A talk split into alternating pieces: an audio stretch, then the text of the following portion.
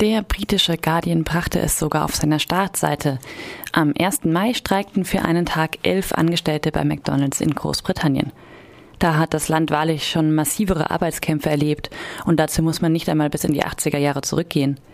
Trotzdem wird dem Streik relativ große Bedeutung zugemessen. Nachdem das erste Mal überhaupt im September letzten Jahres bei der Fastfood-Kette die Arbeit niedergelegt wurde, stellt selbst die geringe Zahl der Beteiligten vergangene Woche schon eine Ausweitung des vergangenen Streiks dar.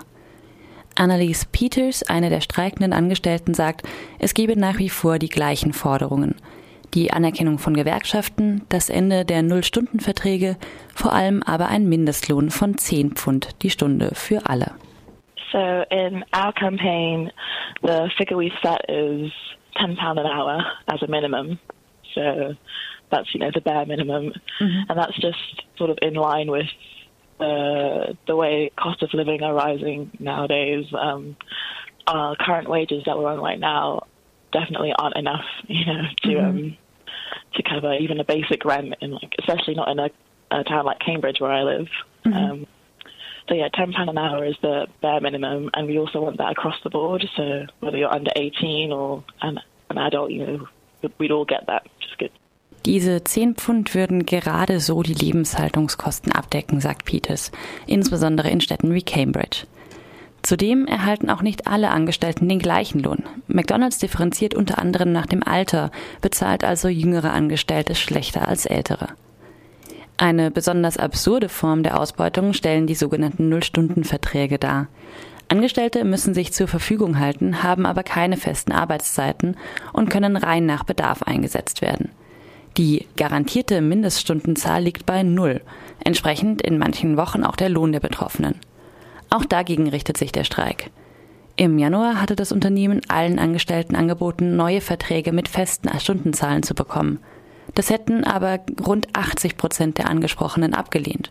Man sehe also keine Veranlassung, das Thema noch einmal aufzugreifen, so die Unternehmensleitung. Annelies Peters sagt, die angebotenen Verträge seien an so viele Bedingungen und Auswahlkriterien geknüpft worden, dass es sich eher um eine PR-Maßnahme als um ein echtes Angebot, Angebot gehandelt habe.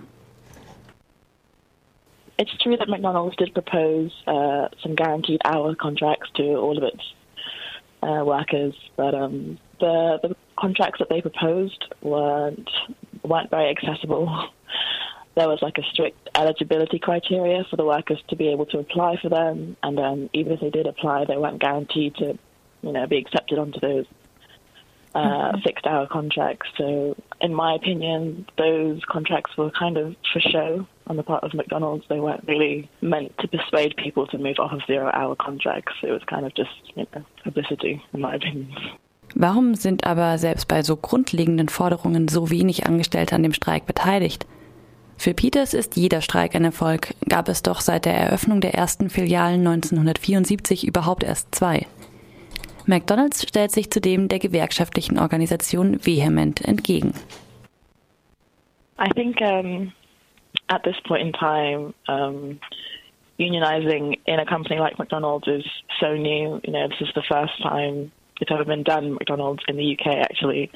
So um, it's a kind of movement that takes time to grow. But even even that being said, you know, last time we went on strike, which was in September, there were only two stores striking, and this time, you know, there were five. So it's going really quickly already. I think it's really exciting. Yeah. Wie eingangs schon gesagt, hat der zahlenmäßig sehr kleine Streik eine, ein relativ großes Medienecho hervorgerufen. Selbst kleinere Aktionen hätten einen Effekt auf die Gesellschaft, so Peters, die selbst in einer Filiale in Cambridge gestreikt hat. Die Effekte helfen aber bislang eher indirekt den beiden McDonalds Angestellten. Immerhin, in Reaktion auf den Streik letzten September hat die Stadtverwaltung in Cambridge beschlossen, allen Angestellten endlich auch einen Mindestlohn von 10 Pfund die Stunde zu zahlen. I think it just goes to show that what we're fighting for, you know, it affects much more than just our workers. It's part of a a sort of bigger a bigger picture, a bigger campaign for either living wage, you know, across the board in our country. And um, when when workers in local stores, McDonald's, like are treated better, and we recognise union rights, you know that affects the whole community. So, for example, um, after the last time we went on strike in September, that's this is talking about the Cambridge branch.